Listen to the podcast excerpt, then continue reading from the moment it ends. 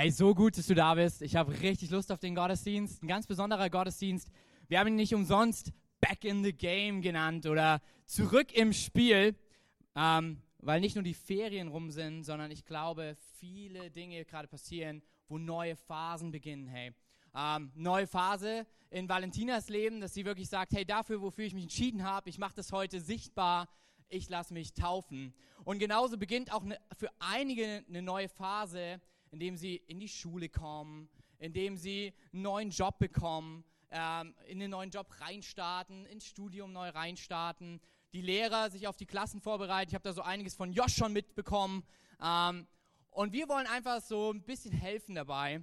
Wir haben ein kleines Geschenk für jeden Einzelnen, für die Kids, die kriegen das gerade im ähm, Kindergottesdienst, aber auch für Leute, die hier sitzen und sagen, hey, ich starte eine neue Phase, einen neuen Job, ein neues Studium oder wie Moritz in sein Bufti-Jahr, hey, der absolute Hammer.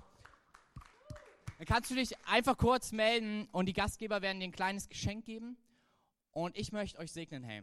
Weil ich glaube, jede neue Phase, und das ist, was wir heute im Gottesdienst erleben werden und auch bei der Taufe, jede neue Phase kann herausfordernd sein alleine, aber sie kann einzigartig und genial werden, wenn wir wissen, der Retter ist jeden Tag an unserer Seite, oder? Alright, hey, dann einfach mal kurz die Hand in die Luft, wenn du sagst, ich starte eine neue Phase. Moritz kann das ganz gut vormachen, der tut es gerade. Ähm, genau, und unsere Gastgeber werden euch einfach ein Geschenk geben. Genau, und ich würde ruhig die Hand ein bisschen oben lassen. Und ich würde einfach stellvertretend von der Kirche aus für euch, für euch beten, dass es eine Phase wird, die ihr nicht alleine angeht, sondern wo wirklich Gott in jedem Einzelnen mit drin ist. Und wenn du Teil von dem Gebet sein möchtest, kannst du einfach ähm, deine Augen schließen und am Ende des Gebets Amen sagen. Das heißt nichts anderes als so ist es oder so soll es sein. Alright, lass uns das tun. Jesus, ich danke dir für jeden Einzelnen, der in eine neue Phase startet. Und ich danke dir dafür, dass wir in jede Phase nicht alleine hinein müssen, sondern dass du mit uns bist. Und ich bete genau dafür, dass die Kids, ob das in die Schule ist oder auch Leute, die hier im Saal sind und gerade ähm, ja, sich bereit machen, einen neuen Job zu starten, ein neues Studium, ähm, eine neue Lebensphase, dass sie erleben, dass du da bist. Dass du der Retter bist in all den Situationen, dass du nicht der Gott bist, der ähm, ein Wundermünzenautomat ist und wenn man an dich glaubt, verschwinden alle Probleme, sondern vielmehr du bist ein realer und echter Gott, der in jede Situation mit hineingeht und uns hindurchführt und wir erleben können, dass wir back in the game sind, alle Zeit, wenn du bei uns bist. Und dafür möchte ich jeden Einzelnen segnen, hey, und auch vor allen Dingen unsere Kids. Wir danken dir dafür, Jesus, in deinem Namen. Amen. Sweet. Falls du noch kein Geschenk bekommen haben solltest, wird unser Gastgeberteam das dann einfach am Ende des Gottesdienstes äh, ähm, geben. Dann sag einfach an der Tür, ich wurde vergessen. Und äh, wir haben hier einen Spruch in der Kirche, der heißt, nicht perfekt, aber vergeben. Ähm, hier kannst du das erste Mal live erleben. Nicht perfekt, aber vergeben. Sweet. Die Predigt heute heißt Back in the Game. Sag niemals nie. Ähm, und es ist eine Predigt, wo ich mir denke, ich liebe sie jedes Mal. Und wir werden über etwas sprechen, was jeder von uns tut. Und ich meine diesmal nicht beten, sondern ich meine reden. Hey. Ähm, und ich glaube, es wird uns in jede Phase begleiten, dass wir Entscheidungen zu treffen haben, was wir sprechen und wie wir über Leute sprechen. Und ich habe so zwei Bibelverse für uns mitgebracht. Und da erzählt so ein bisschen die Bibel was über das Sprechen. Der erste ist in Sprüche 18, 21, das ist im ersten Teil der Bibel. Und da heißt es, wer gern redet, muss die Folgen tragen. Denn die Zunge kann töten oder Leben spenden. Okay, und dann dachte ich mir, mh, hm, ah, gucke nochmal ins Neue Testament, mal schauen, was da so über das Reden steht und über Worte. Und da im Jakobusbrief, das ganz am Ende vom zweiten Teil, in Kapitel 3, Vers 9, da steht folgendes. Mit ihr, damit ist die Zunge gemeint, loben wir Gott, unseren Herrn und Vater, dann aber wieder verfluchen wir mit ihr andere Menschen, die doch nach seinem Ebenbild geschaffen sind hey, ich weiß nicht, wie es dir geht, aber wenn ich das lese, das erste, erste Gedanke war, oh wow, zwei, zwei Gruppen haben ein richtig großes Problem. Einmal Frauen, weil statistisch gesehen reden sie mehr als Männer. Und zweitens Pastoren, weil sie reden noch mehr als Frauen. Hey. Äh, aber ich dachte mir, das kann jetzt nicht die Lösung sein, nichts mehr zu sagen. Ähm, und habe gesagt, hey, ich gehe auf die Suche, weil wir brauchen Worte in der neuen Lebensphase, in, der, in die wir hineingehen. Und ich möchte gerne keinen töten mit meinen Worten. Und ich möchte eigentlich auch gerne, dass meine Worte Leben bringen und Ermutigung und nicht Zerstörung. Und ja, ich glaube per se, so wenn ich mein Leben reflektiere, falls du in eine dieser zwei Kategorien gehörst oder auch noch Mann bist und auch mit reinrutscht, ich glaube, ich kann tatsächlich manchmal weniger sagen an manchen Stellen oder an so Momenten. Kennt ihr das, wenn es so richtig awkward ist und es ist Stille und du weißt nicht, was du sagen sollst? Ich bin der Typ, der dann was sagt. Und per se, wenn ich mich daran so zurückerinnere, war es nie was Gutes. Nee. Ähm, so, ich glaube, ja, es gibt Momente, wo wir schweigen können, aber es gibt auch die andere Seite, und das wird in beiden Versen gesagt, unsere Worte können auch Leben bringen, Dinge verändern. Wir können mit ihr Gott ehren, haben wir gehört. Wir können mit ihr Leben hervorbringen, haben wir gehört. Und ich glaube, besonders ist es, was wir zu anderen sagen. Und es fängt damit an, was wir über andere denken. Und wenn du mich nicht kennst, du bist heute zum ersten Mal da bist, hier im Gottesdienst, das ist der absolute Hammer. Ich feiere das. Ich finde jeden, der das erste Mal wagt, in die Kirche zu gehen, richtig mutig. Und er ist für mich ein persönlicher Held. Und deswegen haben wir auch Geschenke für jeden Einzelnen, der neu am Start ist. Aber bei mir war es im Leben so, dass ich nicht als Pastor geboren bin, sondern, ja, krass, ne? So, ähm, sondern ich bin einfach auch ganz normal wie du und ich geboren, ähm, mit einer Besonderheit. Ich habe einen anderen Namen als du. Und oh man, darum wird es heute so ein bisschen gehen, um Namen.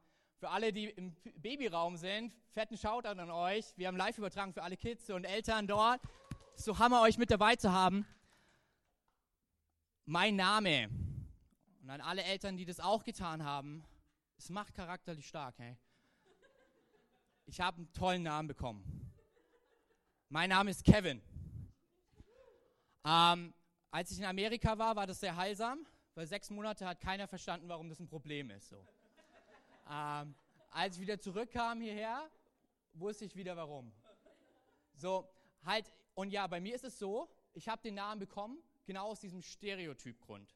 Meine Mama, die ist hier aus Thüringen, und als sie den ersten Hollywood-Film sehen konnte, ratet mal, was es war. Kevin allein zu Hause. äh, und so bin ich mit diesem Namen ausgestattet worden. Hey. Mein Bruder hat es noch härter getroffen, weil meine Mutter mochte dann diese ganzen Filme. Und dann gibt es ja Steven Spielberg, der die alle macht, deswegen heißt er Steven. Ähm, und denkst du, ist, ist ein guter Name. Hier kommt das Problem unserer Familie. Wir sind, meine Eltern, die haben so einen Zwischenstopp gemacht in Bayern in so einem kleinen Dorf. Und da war es schon komisch, wenn du nicht unbedingt Martin oder Erik hieß oder so. Und deswegen haben die gesagt, was ist denn das für ein Name? Kevin. Keine Ahnung. Ist das männlicher, weiblicher Name? Was ist das? Er kommt aus dem Film und so und da haben die Bayern nicht so richtig mit sich reden lassen. Und dann haben sie gesagt, hey, können sie machen, brauche aber dann noch einen Zweitnamen. Und meine Mutter stand so ein bisschen so, oh wow, was mache ich jetzt? Hat sie einfach den Namen von meinem Vater genommen, deswegen heißt sie jetzt Kevin Mario. So, und ist okay, kann man mit leben. Bei meinem Bruder passierte dasselbe. Und dann war ja der Name von unserem Vater schon vergeben. Deswegen hat er den Namen von meinem Opa bekommen. Und da ist diese gesunde Mischung Steven Helmut Herrler. Und du merkst, Le Wo Worte können Leben oder Tod bringen so. Oder sie machen dich noch härter. Ich mag meinen Namen, mein Bruder, by the way, auch. Aber mein Name bringt so ein bisschen was mit sich. So, und ja, das hat jetzt nicht nur was mit dem Namen zu tun, das hat auch was mit meinem Verhalten zu tun.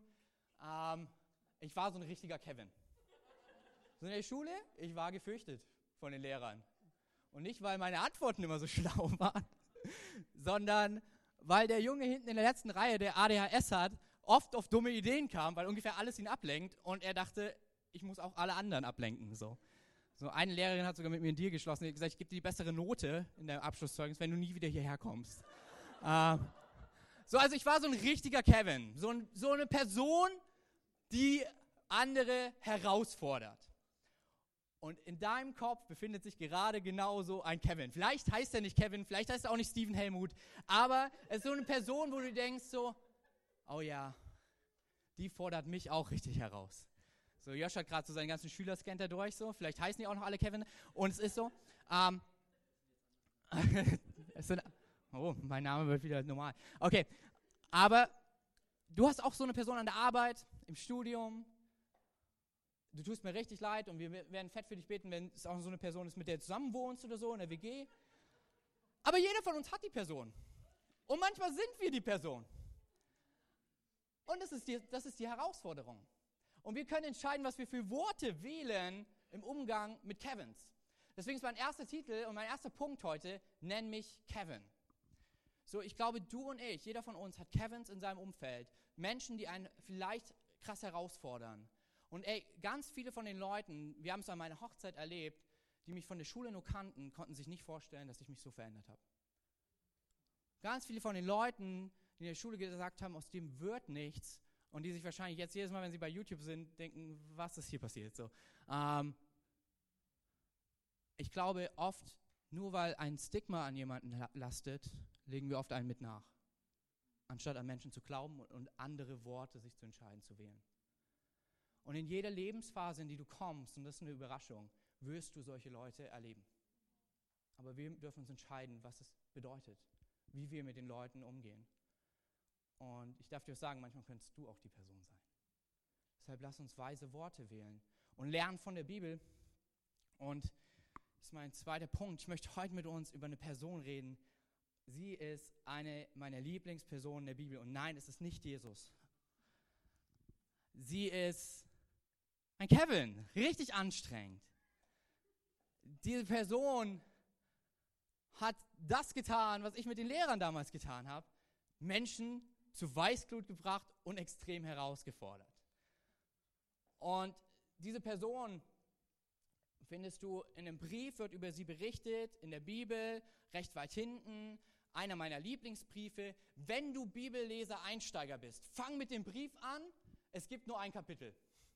Hat zwei Seiten, kürzester Brief der Bibel und dennoch so ein Brief, der schnell mal übersehen wird. Ähnlich wie wir manchmal Menschen übersehen, weil sie so ein Stigma mitbekommen haben. Und dieser Typ, er ist ein Sklave von einem damaligen Herrn. Und nein, das ist heutzutage nicht mehr erlaubt. Aber damals war das so, dass Leute für andere gearbeitet haben und sie besitzt haben. Und sein Herr war jemand, mit dem er nicht klarkam. Sein Herr hatte auch nicht die besten Worte für ihn zu verlieren und hat immer wieder gesagt, hey, das ist nichts anderes als ein Nichtsnutz. Und es kommt die Nacht, als dieser Sklave seine Flucht plant. Und er denkt sich, hey komm, wenn mir immer nur so getan wird, dann tue ich es den anderen gleich. Und er stiehlt das ganze Geld dieses Herrn. Und er nimmt das Geld und nimmt es so lange und so weit das Geld und seine Beine ihn tragen können und begibt sich auf die Flucht. Auf die Flucht in ein besseres Leben. Und seine Reise endet in Rom ich persönlich denke einfach, weil ihm das Geld ausgegangen ist. Und hier kommt das große Problem. In diesem Moment, einfach weil er mit Menschen falsch umgegangen ist und andere mit ihm falsch umgegangen sind, ist er in der Lage, wo er sich wahrscheinlich nie geträumt hätte zu sein. Und er befindet sich mitten in Rom und hat ein riesiges Problem. Zu der damaligen Zeit war es so, wenn ein Sklave abgehauen ist, hatten die damaligen Polizisten sozusagen die Verpflichtung, diesen Sklaven so lange zu schlagen und zu auszupeitschen, dass er kurz vorm Tod war weil das Töten hat man dem Herrn überlassen. Und in dieser Lage befindet sich dieser Typ, dieser typische Kevin, hey, dieser Typ, der Schwierigkeiten bereitet hat und er läuft durch Rom und ich kann mir richtig vorstellen, wie er sich immer wieder nach hinten umdreht und guckt, hey, hat mich vielleicht jemand erkannt? Weiß jemand, wer ich bin? Was wird er mit mir tun? Und in dieser Situation findet er ein Haus, das so anders ist. Und ich feiere es jedes Mal und es ist er findet ein Haus von einem Typen, der viele Kirchen gegründet hat. Ein Typ, der auch gerade jetzt nicht die leichteste Situation aktuell hat. Ähm, dieser Typ ist aufgrund seines Glaubens eingesperrt, hat eine Fußfessel und hat Hausarrest, aber nicht so im klassischen Sinne von heute, sondern so richtig mit einer richtigen Fußfessel, mit so einer richtigen Kugel und mit so echten Wachen vor der Tür. Und er weiß nicht, was mit seinem Leben passieren wird. Er weiß nicht, wie man über ihn entscheidet, was, was was man entscheidet, ob er hingerichtet wird, ob er freigelassen wird. Und in dieses Haus verirrt sich dieser Kevin, dieser Nichtsnutz. Und es ist so krass, in diesem Haus erlebt er anstatt Ablehnung Annahme. Anstatt Verurteilung Ermutigung. Anstatt Perspektivlosigkeit das Evangelium, die gute Nachricht. Sein Name ist Onesimus. Und Onesimus wird in diesem Haus Christ. In diesem Haus entscheidet sich Onesimus, ein Leben zu führen, was Gott ehrt und wo er andere Menschen liebt. Paulus, der eigentlich eher in schwierige Zeiten ist, dessen neue Lebensphase mit dem Titel Herausforderung beschriftet ist, er nimmt sich Onesimus an. Er sieht, was wirklich in Onesimus ist. Dass er von Gott geschaffen ist, geliebt, geplant, nicht irgendein Akt des Zufalls. Und dass er einzigartig begabt ist. Und Paulus investiert in Onesimus. So weit, dass er an den Punkt kommt, dass er sagt, ich will dir helfen, ganze Sache zu machen. Das ist ein letzter Teil. Du hast Jesus als Herrn angenommen. Hey, du fängst an, das Leben anders zu leben. Aber da gibt es eine Person, vor der du geflohen bist. Und du solltest dich mit ihm versöhnen. Und das ist das Verrückte. Und das trifft mich. Und ich hoffe, dass wir als Kirche ein Haus des Paulus sind und nicht ein Haus des Herrn Philemon. Philemon, dessen Name der Liebliche bedeutet. Er war sogar Christ. Es war so schwierig für Onesimus dort zu arbeiten, dass er lieber geflohen ist und den Tod hinnimmt, als bei ihm zu bleiben. Ich hoffe, dass wir ein Haus Paulus sind, dass selbst wenn die Umstände schwierig sind, wir in Menschen investieren, an sie glauben und wissen, dass unser Gott sie geplant hat und in ihr Leben investieren möchte. Und nicht Leute als Nichtsnutzer abstempeln, bis sie abhauen. So oft erleben wir das in Kirche, dass Kirche ein Ort der Verurteilung ist. Und Menschen sagen, ich bin scheinbar nicht gut genug, hier gehöre ich nicht hin. Und ich will und bete, dass unser Haus, die Connect-Kirche, kein Haus des Philemons ist, sondern ein Haus des Paulus.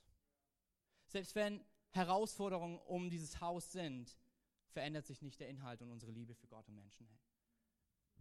Aber Paulus sagt, ich kenne Philemon. Ich schreibe ihm einen Brief. Und du gehst zurück und bitte um Vergebung. Und dieser Brief, Martin Luther hat es mal gesagt, du könntest das ganze Evangelium nehmen und es wegnehmen. Und wenn du den Philemon-Brief, so heißt der, weil Philemon den bekommen wird, wenn du ihn drin lassen würdest, wäre das ganze Evangelium dort drin. Und ich finde es richtig krass. Und ich möchte dir einfach ein paar Verse aus diesem Brief vorlesen. Und ich glaube, sie sind pures Evangelium. Hey. Also wenn du mit aufschlägst, suchst einfach den Philemon-Brief im Inhaltsverzeichnis oder hier an den Screens und dann Kapitel 1, weil es nur eins gibt, ähm, Vers 11 und 12. Und dort steht, mein Anliegen betrifft Onesimus, der für mich wie ein eigener Sohn ist, weil er durch meinen Dienst hier im Gefängnis gläubig wurde. Onesimus war dir in der Vergangenheit nicht von Nutzen oder das griechische Wort wirklich nichts nutzt. Jemand, den du nicht haben willst. Doch jetzt ist er es für uns beide geworden, nützlich. Ich schicke ihn dir zurück und mein Herz begleitet ihn. Der nächste Vers, wir finden ihn in Vers 16. Er ist jetzt nicht nur mehr ein Sklave, sondern mehr als das.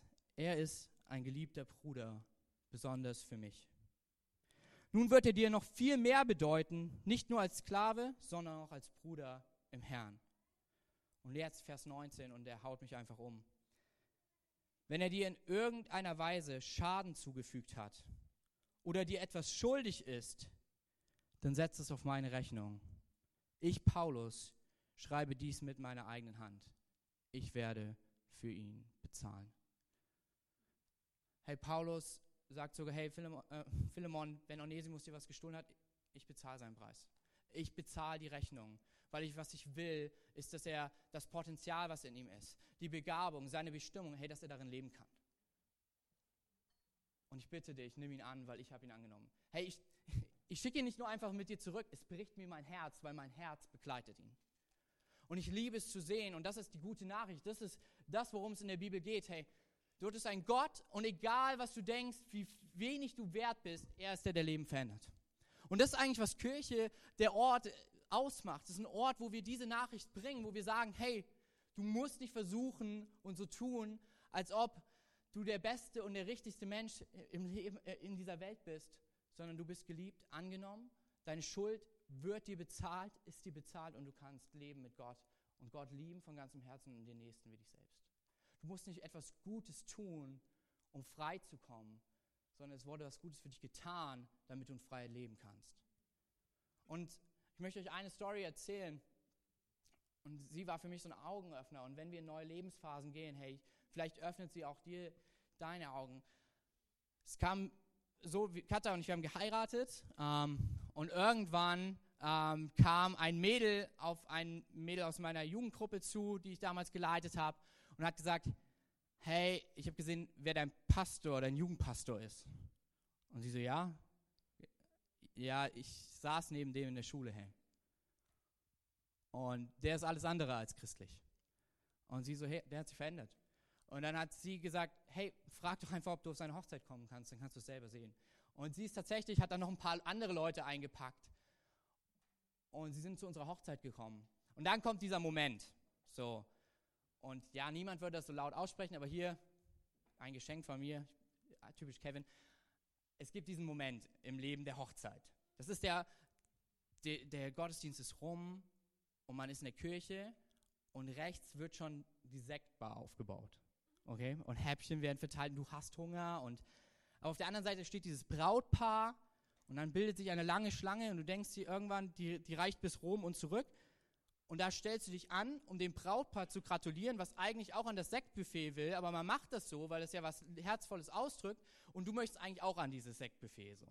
Und dort stand dieses besagte Mädchen, hat halt gewartet, bis sie drankommt, uns zu gratulieren. Und irgendwann kam dann dieser Moment und sie stand vor uns und sie hat gesagt, hey, ich möchte dich gratulieren zur Hochzeit, der Hammer. Und ich möchte auch zu der zweiten Entscheidung gratulieren dass du Christ geworden bist. Das ist wirklich der Hammer. Ich bin mit zwölf, habe ich, hab ich erlebt, dass es Jesus gibt und habe mich für Jesus entschieden. Mit 13 wurde ich getauft ähm, und es ist eine richtig, richtig gute Sache. Und in dem Moment, das war der Moment, der alles verändert hat, wie ich mich vorstelle, wenn du mich zum allerersten Mal kennenlernst. Ich dachte mir, echt dein Ernst? Ohne irgendwie verurteilen sein zu wollen, aber du saßt zwei Jahre lang neben mir. Du warst die, die geguckt hat, wenn ich zu spät kam. Du warst die, die genau diesen Blick gemacht hat, wenn ich die Hausaufgaben abschreiben wollte. Hey, du warst die, die dreimal gebeten hat, sich neben mal anders zu setzen. Ich habe noch nicht mal mitbekommen, dass du Christ bist. Und an dem Tag habe ich mich entschieden, anstatt sie zu verurteilen, auf mein eigenes Leben zu schauen und zu sagen, hey, ich habe eine Sache, die jedem das Leben einfach so verändern kann. Und das ist nämlich ein Leben mit Gott. Und wenn du mich kennenlernst, und es ist manchmal ein bisschen verrückt, aber ich stelle mich vor, hey, ich bin Kevin, bin mit Katharina verheiratet und ich bin Christ, das ist das Beste, was es gibt. So. Ich habe eine lebendige Beziehung mit Gott. Und ich durfte erleben, wie Leute danach gefragt haben und wie sie das erlebt haben, dass Gott ihr Leben verändert. Hey. Und ich glaube, wenn du hier sitzt und du bist, bist Christ, ich möchte dich ermutigen in dieser neuen Lebensphase. Lass uns von diesem Gott erzählen, der unser Leben verändert hat, anstatt Menschen verurteilen anzugucken. Ich glaube, was, was diese Welt braucht und was Thüringen, was Erfurt braucht, ist Christen, die Menschen lieben und Gott lieben und erklären, warum. Hey, wir hatten diese Stadtlichtaktion die letzten Wochen. Und immer wieder wurde mir von Leuten, Passanten, die rumgingen, gesagt, oh, das ist, ist eine gute Sache. Das ist toll, dass ihr eine gute Tat tut, dass ihr Wasserflaschen verschenkt, dass ihr den Zoo, das, den Zoo aufräumt. Mega. Ja, die Kirche ist ja voller lauter guter Taten. Und in dem Moment merkte ich, nein, das ist nicht der Grund. So, ob ich jetzt mehr Zoos aufräume in Erfurt, es gibt zwar nur einen, aber ob ich den jetzt öfters aufräume oder nicht, das wird nichts an der Liebe Gottes für mich ändern. Der Grund, warum ich diesen Zoo aufräume, ist, weil Gott mich liebt von ganzem Herzen und ich in meiner Bibel gelesen habe, dass er andere Menschen liebt und ich ihnen was Gutes tun möchte. Es geht nicht darum, um näher an den Himmel zu kommen, sondern in dem Moment, wo wir Christen werden, ist der Himmel in unser Herz eingezogen. Und es geht einfach nur darum, den Himmel zu zeigen und darauf hinzuweisen. Und so saß ich mit Leuten zusammen, die während dieser Tour auf mich zukamen und jedes Mal meinten, hey, ist eine richtig gute Sache. Und ich habe sie gefragt, hey, darf ich dir von der besten Sache erzählen? Der Grund, warum ich das alles mache. So ich kann mir schon was Besseres vorstellen, als Samstagnachmittag Müll aufzuräumen. Vor allen Dingen jetzt, wo, wieder Bundesliga läuft. Hey. Ähm, und Leute haben gefragt, ja klar, erklär's mir. Und ich habe ihnen erzählt von der besten Sache, die ich erlebt habe, dass viele Menschen vielleicht gesagt haben, hey, das ist ein typischer Kevin. Und Jesus auf mein Leben geschaut hat und er gesagt hat, das ist ein typischer Kevin. Ein, ein Kevin, der einzigartig ist, der Begabung von mir bekommen hat, den ich von ganzem Herzen liebe und aus dem echt was werden wird und mit dem ich gemeinsam die Welt verändern möchte. Und dasselbe tut er bei dir und mir, bei jedem von uns. Er schaut dich an und er sagt, das ist Sammy, die einzigartig ist, hey, und ich liebe und mit der ich die Welt verändern möchte. Und ich glaube, wir können uns entscheiden, wie Paulus auch davon zu erzählen. Und hier ist das Abgefahrene. Was passiert, wenn es passiert? Menschen werden verändert. Weil das, was Gott verspricht, dass er Herzen verändert, dass er Menschen herausnimmt aus ihren Gefängnissen und sie hineinsetzt in ein Leben, was Sinn hat und Berufung gibt, ist Realität. Und so ist es bei Onesimus. Und das ist das Abgefahrene. Onesimus, der Name, checkt es aus. Sein Name bedeutet der Nützliche. Menschen haben ihn als Nichtsnutz bezeichnet. Gott hat ihn geschaffen, um nützlich zu sein. Was ein und allein Paulus tut, ist das in Realität zu rufen mit seinen Worten und mit seinen Taten, was Gott von Geburt an in Onesimus reingelegt hat. Nützlich zu sein. In der Bibel gibt es viele Briefe und am Ende, und ich fand es immer langweilig, wird erzählt, wer diese Briefe überbracht hat. Und ich dachte mir, diese Leute sind über 2000 Jahre alt, es ist mir egal, wer diese Briefe überbracht hat. Und meine Freunde haben immer einen Joke gemacht, vor allen Dingen im, im Seminar, weil ich sie nicht aussprechen konnte. Bis es an dem Tag kam, als ich den einen Namen gelesen habe. Und sein Name war Onesimus. Der Kolosserbrief wird von Onesimus überbracht, weil er nützlich wird fürs Evangelium. Und dann schaust du in die Kirchengeschichte und hey, es mag vielleicht eine Legende sein, aber ich glaube, dass das Evangelium verändert. Und du hörst, dass Onesimus eingesetzt wurde, heute würde man vielleicht sagen, als Campuspastor über die komplette Region Kleinasien von Ephesus, einer der größten Kirchen, die es in der damaligen Zeit gab. Vom Sklaven, der Geld klaut, hin zum Pastor, der sich um Menschen kümmert. Von Sklaven, den andere als Nichtsnutz bezeichnet haben, als jemand, der dazu berufen ist, nützlich zu sein und in Leben, Menschenleben hineinzusprechen. Ich denke, das ist dasselbe, was wir tun können in der nächsten Lebensphase. Fang an, für deinen Onesimus zu beten, für deinen Kevin, da wo du bist. Fang an zu beten, hey Gott, schenk mir Möglichkeiten, in sein Leben zu investieren. Schenk mir Möglichkeiten, ihn Ermutigung auszusprechen. Schenk mir Möglichkeiten, ähnlich wie bei Onesimus. Hey, vielleicht hat er niemals gehört, dass er nützlich ist. Und dann kommt dieser Paulus in seinem Leben mit dieser langen Fußkette. Ich stelle es mir immer wie so ein Comic in meinen Augen, äh, vor, vor meinen eigenen Augen. Und er spricht, hey, ich glaube, du bist richtig nützlich und Gott hat was mit dir vor. Und es verändert sein ganzes Leben. Und hier ist das absolut krasse.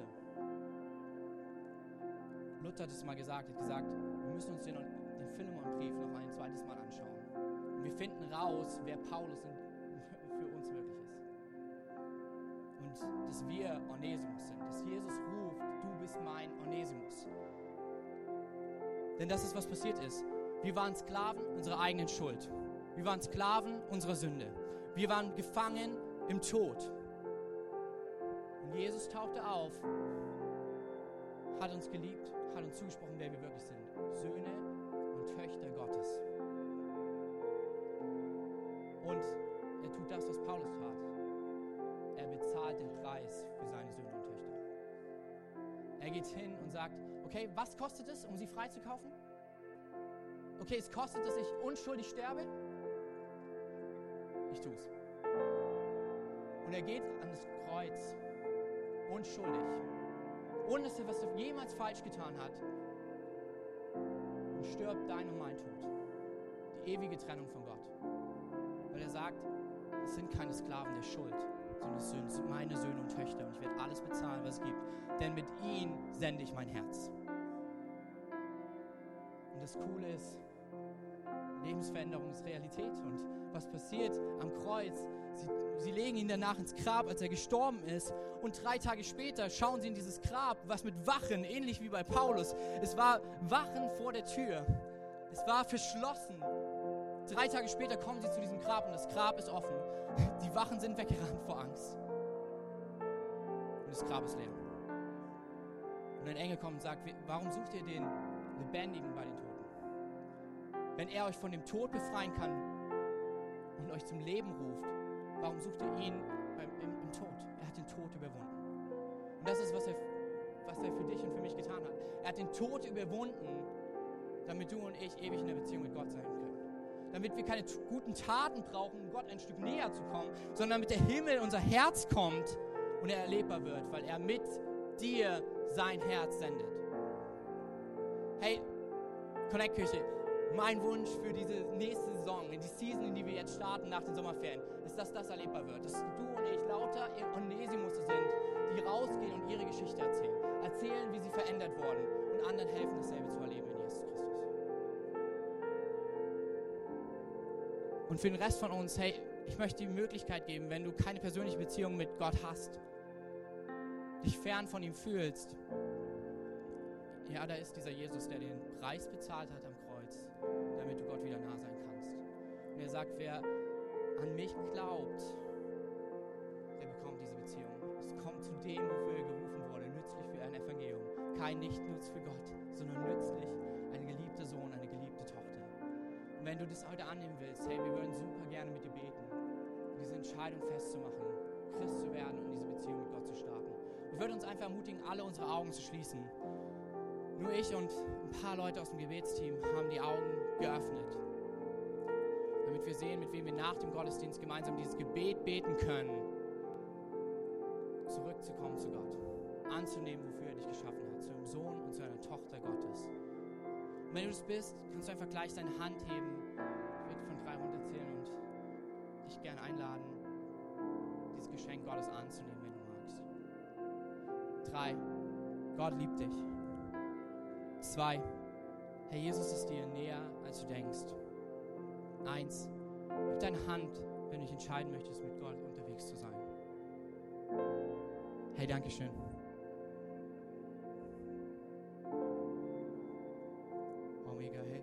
könnt gerne wieder die Augen öffnen. Lass uns der Person einen fetten Applaus geben, was die besten Entscheidungen, die wir treffen können.